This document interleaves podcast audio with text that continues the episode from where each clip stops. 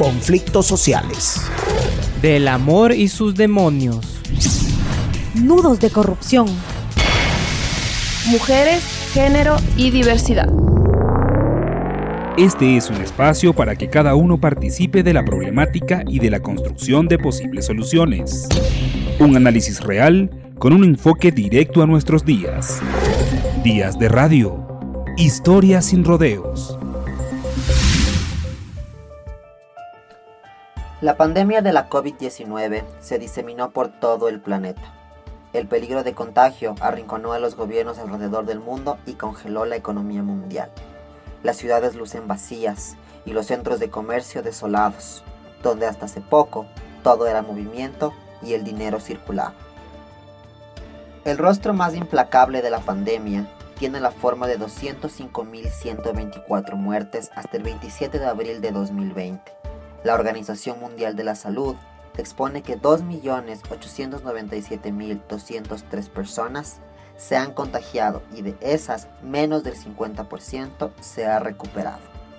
De a poco, una preocupación nueva cobra protagonismo, una duda que asalta el futuro. ¿Cuál será el costo, el impacto económico de la pandemia? Para dar con esta respuesta, reunimos a una variedad de actores sociales, clave en la economía local, desde representantes de las cámaras de comercio de Quito y Guayaquil hasta informales que sobreviven del trabajo diario. Luis Naranjo es jefe de análisis económico de la Cámara de Comercio de Quito y aseguró que en Ecuador los aparatos productivo y comercial se paralizaron. Apenas el 30% de las empresas están, están, están trabajando. Estas empresas vienen de los sectores eh, priorizados que son básicamente para producir eh, temas, temas, eh, temas de, de, salud, temas de alimentación, transporte y logística, las empresas que están exportando. Entonces básicamente tenemos un aparato productivo nacional paralizado, eh, sin poder realizar sus actividades de, de manera normal. Las estimaciones que tienen los organismos internacionales es que el Ecuador decrezca este año en un 6%. Eh, el Ecuador va a ser uno de los países que más va a caer en, la región, eh, solo por debajo de, Argentina. Hay países que, van a poder sobrellevar esto de mejor manera, el caso de Perú y de, Colombia, que, se estima que, decrezcan apenas del 2,5%. Son economías mucho más sanas, que, tenían reservas, que, pueden un poco mitigar el, efecto de, las paralizaciones de sus países, eh, pueden generar ayudas económicas a, sus empresas. En el caso del Ecuador es un poco más eh, complicado por el tema de, que tenemos poca acción en, el tema de política monetaria, tenemos, tenemos un dólar, todo el dinero que, ingresa al país se, se viene de, de créditos internacionales, de las de exportaciones, de la venta de petróleo, de las remesas. Entonces aquí tenemos claro que hay dos rubros que básicamente van a estar totalmente afectados por la crisis, que es el petróleo, que vimos que, está en un promedio de 20 dólares. Las remesas vienen, provienen de países como Estados Unidos y Europa, países obviamente que están también paralizados. Entonces el efecto eh, económico va a ser grande para el país. Lo que vamos a tener que buscar es las políticas necesarias para mitigar esto. Nosotros como Cámara no, no entendemos mucho cuál es la idea actual del, gobierno. La Organización de las Naciones Unidas estimó una pérdida de 50 mil millones a la economía mundial a principios de marzo.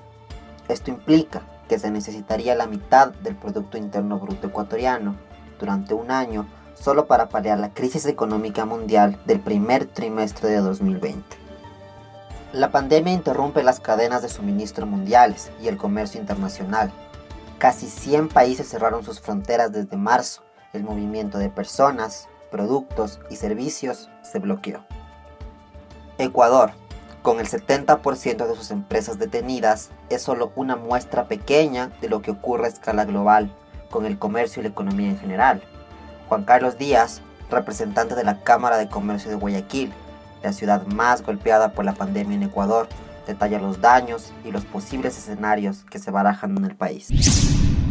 Ecuador, eh, eh, haciendo la fotografía actual, ¿no? Es decir, eh, no, no, quiero ser pesimista, después le explico por qué no quiero ser pesimista. Ecuador será uno de los países más golpeados por debajo de Venezuela. Se proyecta que el PIB del Ecuador caerá a 6.3%, que es la tasa más baja desde la crisis eh, de 1999. Países vecinos como Perú y Colombia solamente van a caer 4.5% y 2.4% respectivamente. Eh, el, el FMI, la ONU y la CEPAL proyectan que como consecuencia del COVID, el efecto de, esta, de este panorama económico desfavorable que teníamos antes de la situación, la región va a decrecer en un 5.2% y 5.3% en el 2020. Durante estos 43 días, el comercio ha perdido eh, aproximadamente 9.935 millones de dólares. Eh, las pérdidas económicas en general, no el comercio, las pérdidas económicas en general de Ecuador alcanzan los 9.935 millones y durante ese periodo el comercio ha perdido aproximadamente 5.136 millones, es decir, el, es el sector más golpeado del comercio porque representa el 45% de la facturación nacional. Ecuador ha perdido casi 10 mil millones durante la cuarentena. Ese dinero representa el doble de lo presupuestado por el gobierno para este 2020 en educación y salud juntos.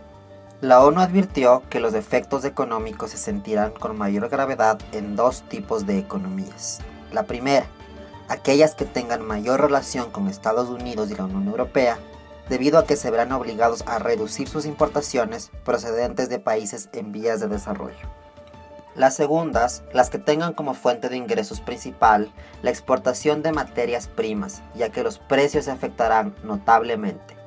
Una prueba es el precio oscilante e imprevisible del petróleo, que a mediados de abril presentó por primera vez en su historia valores inferiores a cero en el mundo. La advertencia de la ONU pinta de cuerpo entero a la economía nacional, el principal socio comercial de Ecuador son los Estados Unidos y nuestra fuente principal de exportaciones es el petróleo. Esto nos aterriza en medio del peor escenario posible. Dentro del gobierno las previsiones tampoco son esperanzadoras.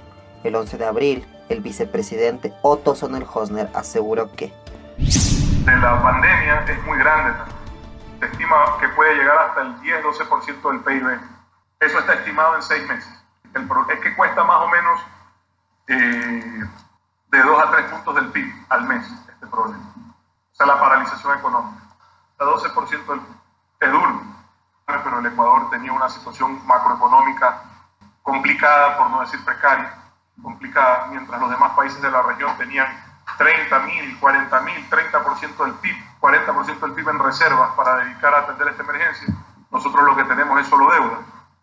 Es triste, eh, es una realidad, pero es una responsabilidad que, ya todos saben quién, quién, la tuvo, quién llevó la economía así. Hemos tratado de resolver, no ha sido suficiente los esfuerzos que hemos hecho. Tampoco es fácil corregir ese mal manejo económico de 10 años. Eh, las deudas no se pueden desconocer, son muchas, son caras y son en corto plazo. Pero insisto, estamos para solucionar, no para quejarnos. Sí, hoy el mayor enemigo tiene que ser el virus, y en eso estamos concentrados, como le decía. Sin embargo, no podemos descuidar la parte económica. La proyección del impacto describe un golpe de entre 10.000 y 12.000 millones. Esto coincide con las previsiones de los representantes de las cámaras de comercio. El cálculo se obtuvo al estimar las afectaciones de industrias diferentes. El resultado es parte de un levantamiento primario de información. Esto quiere decir que el golpe económico real todavía es un misterio. Eh, sectores dentro de, eh, que han sido más golpeados, ya tomando un análisis más concreto eh, de actividades económicas, el comercio, el turismo y, los servicios han sido los más impactados por esta emergencia. si la paralización se mantiene, es probable que las ventas nacionales caigan entre el 10% y el 14% interanual en el 2020. De acuerdo al Instituto Nacional de Estadísticas y Censos, en Ecuador, 8 de cada 10 empleos plenos son generados por el sector privado. Es decir, la mayoría del trabajo adecuado, que cuenta con beneficios de ley, es producto de emprendedores y empresarios desligados del gobierno. A contramano, cerca de 5 millones de ecuatorianos se encontraban dentro de las categorías subempleo, empleo no clasificado, empleo no remunerado y otro empleo no pleno. Son millones de personas que carecen de un salario mínimo o ventajas legales, es decir, sobreviven con lo que pueden reunir día a día. Para Luis, de la Cámara de Comercio de Quito, esto será clave para evaluar el impacto económico. En menos de un año, cerca de medio millón de personas podrían salir de sus empleos formales y sumergirse en la incertidumbre de emprender, de sobrevivir. Aunque la fuerza laboral ha tenido que mutar rápido y hasta improvisadamente, el teletrabajo, recomendado internacionalmente para disminuir el contagio, no es una alternativa para todos los negocios. Dada su configuración, es imposible optar por esta alternativa para emprendimientos pequeños o empresas grandes según su línea de negocio. Empresas han optado por, por el teletrabajo. Sin embargo, un 60% de las empresas encuestadas nos dijeron que, que por su giro de negocio no pueden aplicar este, este, este el teletrabajo. Entonces yo creo que aquí más bien hay que eh, entenderlo de que el teletrabajo no se puede aplicar al 100% de una empresa. Eh, las áreas administrativas, las de back office que se las conoce, yo creo que ellas se las puede, eh, puede mandar a, hacer teletrabajo al 100% y siempre va a haber un, porcentaje de, de personal que va a tener que estar en planta.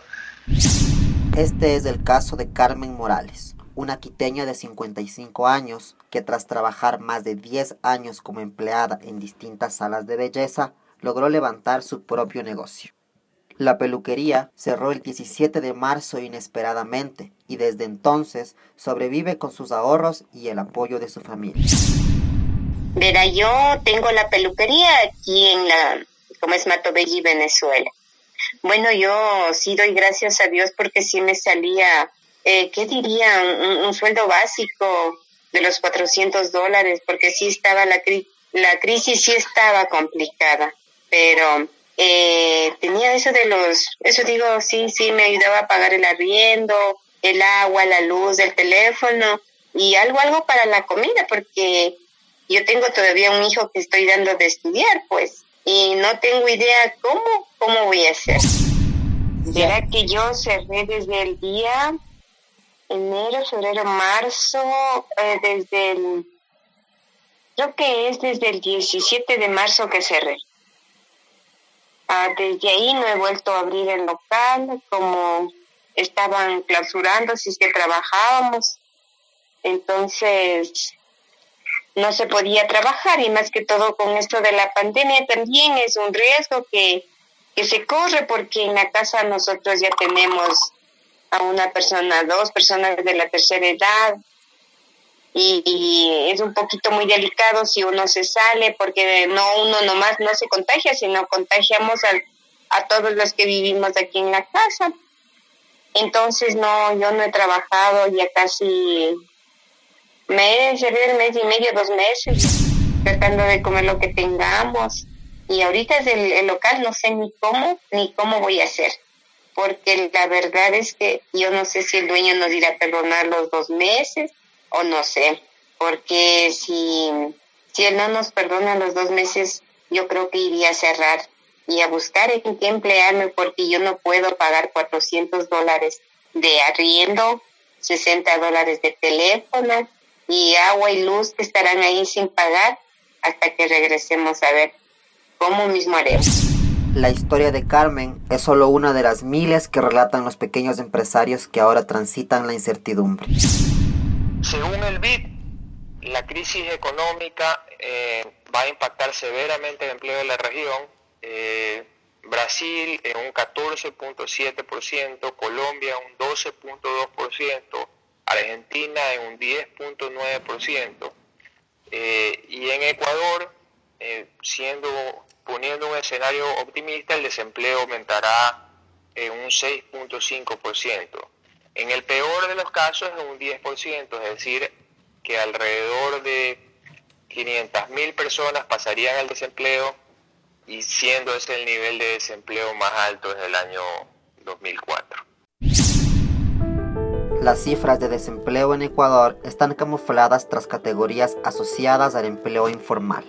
Básicamente, el INEC explica que en Ecuador se considera población con empleo a todas las personas desde los 15 años que se dedican a alguna actividad para producir bienes o prestar servicios a cambio de remuneración o beneficios.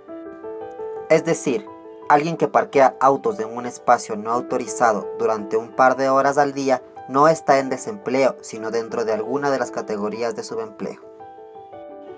El sector informal de la economía está minado de quienes están en el subempleo, los comerciantes informales que trabajan día a día para abastecerse. Para ellos, que no cuentan con un registro, un gremio que los respalde. El trabajo se detuvo y como los ingresos dejaron de llegar, tuvieron que mutar sus labores. Ismael Gualotuña es sastre de profesión y desde hace años se dedicaba junto a su esposa a la fabricación y venta informal de gorras en las calles de Quito. Tiene un hijo y una hija, y la necesidad de avanzar le llevó a confeccionar mascarillas para vender. El negocio de estas mascarillas es que a nosotros, nosotros localizamos y después nos vienen a dejar ellos mismos todos los materiales y nosotros solo nos dedicamos a, confeccionar nomás. Mm, a nosotros nos pagan por mascarilla a 7 centavos y tenemos que hacer siquiera unas 550 en, en dos días. Hay algunas mascarillas que son laboriosas, otras no son tan laboriosas, pero es muy difícil el trabajo y más que todo es explotado ese trabajo. Una mascarilla me demoro en unos 10 minutos a, unos 12 minutos dependiendo. O sea, los dueños que mandan a hacer las mascarillas y la, y la calidad de la mascarilla que mandan a hacer yo me imagino que ser para que ellos también ganen el doble que nos pagan a nosotros, no, o el triple podría ser, ¿no? Porque no, eso ya te digo, las mascarillas son tan difíciles, incómodas, que a uno le, o sea, sí le, sí le, sí le cansa, pero en estas temporadas toca aceptar cualquier clase de, de trabajo, pues. Ismael espera que termine la cuarentena y que en medio de los soles quiteños la gente compre sus gorras de nuevo. De lo que está seguro es de que cuando esto pase, volverá a las calles para vender sus mascarillas y eliminar al intermediario para ganar unos centavos extra. Bueno, mi nombre es Roberto Narváez. En este momento me dedico lo que es a la venta de venta de chifles, venta de snacks. Bueno, al principio fue muy duro. Yo tenía una ganancia de unos 6, 7 a 10 dólares diario. Era la ganancia que uno se tenía, pero trabajando todo el día.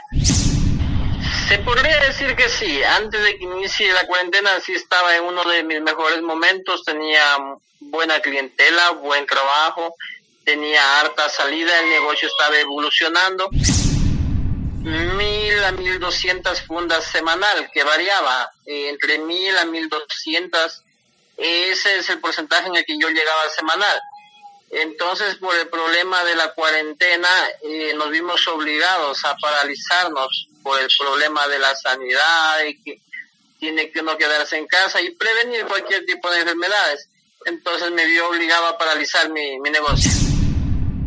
Eh, bueno, de principio cuando ya salió la novedad de quédate en casa, la cuarentena, pues el negocio automáticamente se paralizó porque los clientes también cerraron sus negocios. Entonces, todo tipo de negocio, eh, de los negocios a los que yo me dedico a entregar mi producto, paralizaron. Entonces las ventas bajaron y se paralizó por completo. Eh, hoy en día tengo un, número de producto que rebajaba un promedio de unas 150 fundas a cada 15 días. Eh, así es, eh, eh, este negocio era pues, mi negocio, con esto el que yo sobrevivía, sacaba adelante a mi familia me permitía ahorrar. Hoy en día no me permite ahorrar, no me permite este movilizarme, la verdad, no, no, no puedo. Me siento en un momento atascado porque no tenemos ningún tipo de, de entrada económica. Ismael y Roberto son dos de los cerca de 5 millones de trabajadores informales. Su futuro tras la cuarentena es borroso. La incertidumbre es sentimiento compartido.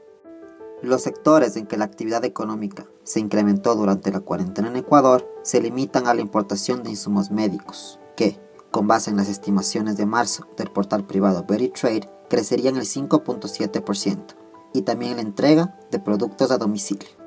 De acuerdo a representantes de la aplicación Globo, desde el 16 de marzo de 2020 los pedidos subieron en un 20%. Los servicios que hasta hace poco parecían accesorios ahora son esenciales. Hay otra cara que requiere ser vista y reconocida, la cultural y del entretenimiento.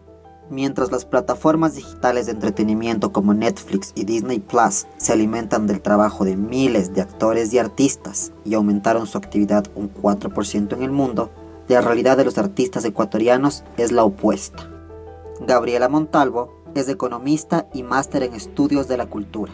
Ella explica esta situación el tema de, la economía para las personas que trabajan en, sectores artísticos o, culturales en este momento es sumamente crítico. Eh, es más crítico que el de la economía en, en su conjunto, digamos, porque es, es un sector que, que vive del público, que vive de la proximidad con la gente y entonces ahora mismo no tienen posibilidades eh, concretas para poder ejercer su trabajo, para poder realizar sus actividades, entonces eso les deja a muchos en la indefensión absoluta económicamente y otros, bueno, tienen algún, algunos recursos, eso depende también de quién sea y de, de qué otro tipo de, o sea, estos recursos a los que pueden acceder depende también del tipo de capital que tienen cada uno, ¿no? De los artistas, por ejemplo. Entonces hay algunos que tienen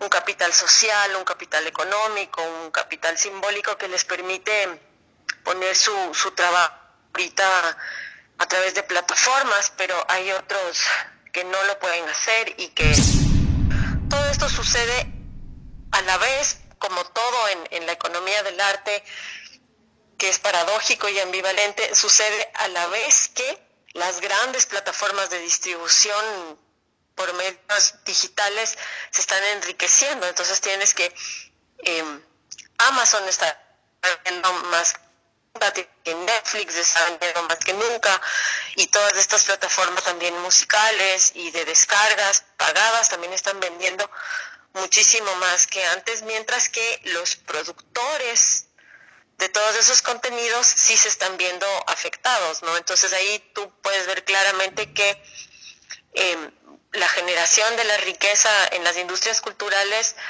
em, se distribuye de una manera em, poco equitativa.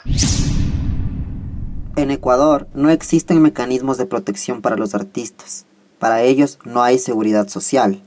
En ausencia de una estrategia, no se pueden activar canales de asistencia para las personas vinculadas al mundo del arte. Entonces, definitivamente eh, nos enfrentamos a un momento en el que, al igual que muchas otras actividades económicas, algunas van a morir, ¿no? Y algunas van a quedar gravemente heridas después de esto, gravemente golpeadas y algunas resistirán con más éxito. Entonces, ¿cuál es la diferencia con el resto de actividades económicas? Que cuando tú tienes una iniciativa cultural o artística que llega a un punto, eso, eso se ha conseguido después de muchísimos años de trabajo hasta conseguir un determinado capital simbólico, sobre todo a través del prestigio del artista. Luego de que se construye ese prestigio, ese capital simbólico, tú empiezas recién a generar algo de capital económico.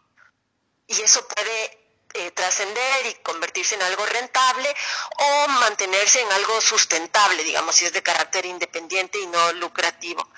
Pero cuando esto se muere, no es que se murió solamente el negocio o cerró esta fábrica de galletas o esta empresa de ropa, sino que se muere todo ese capital simbólico previo y eso es irreemplazable.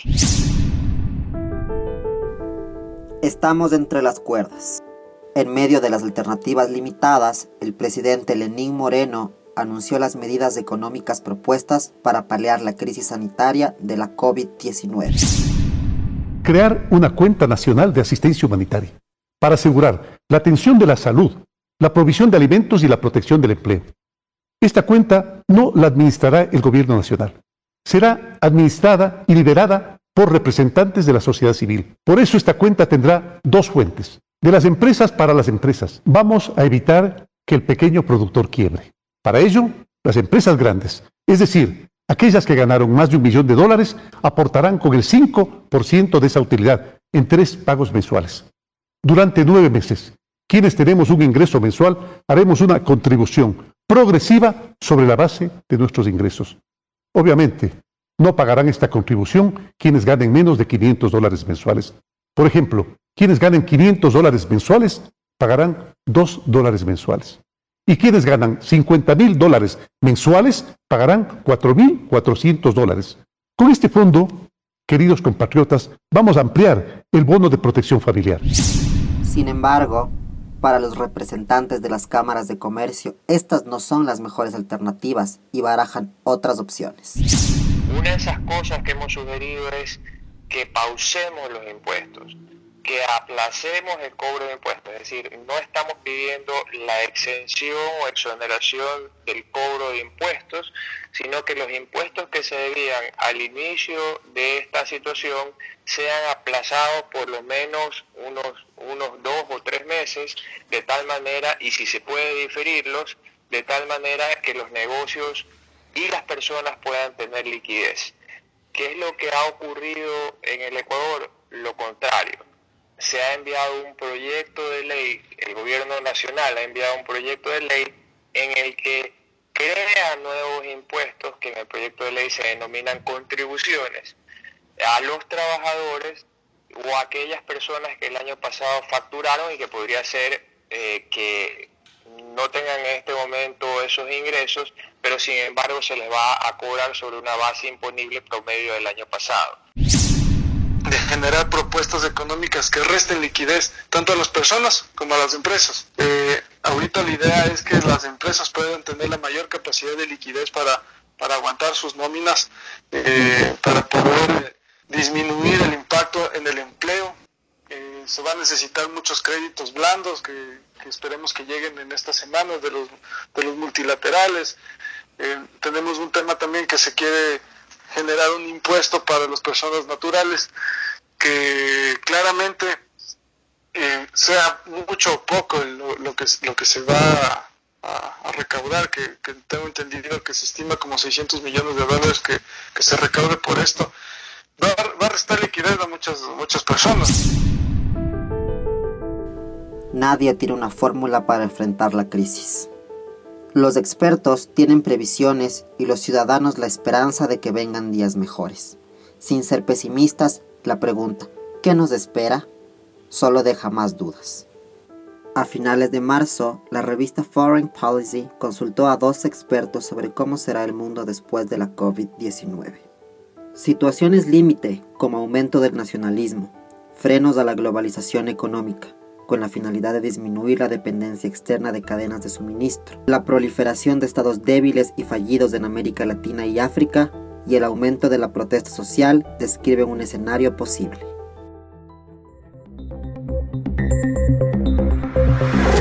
Días de radio. Historias sin rodeos.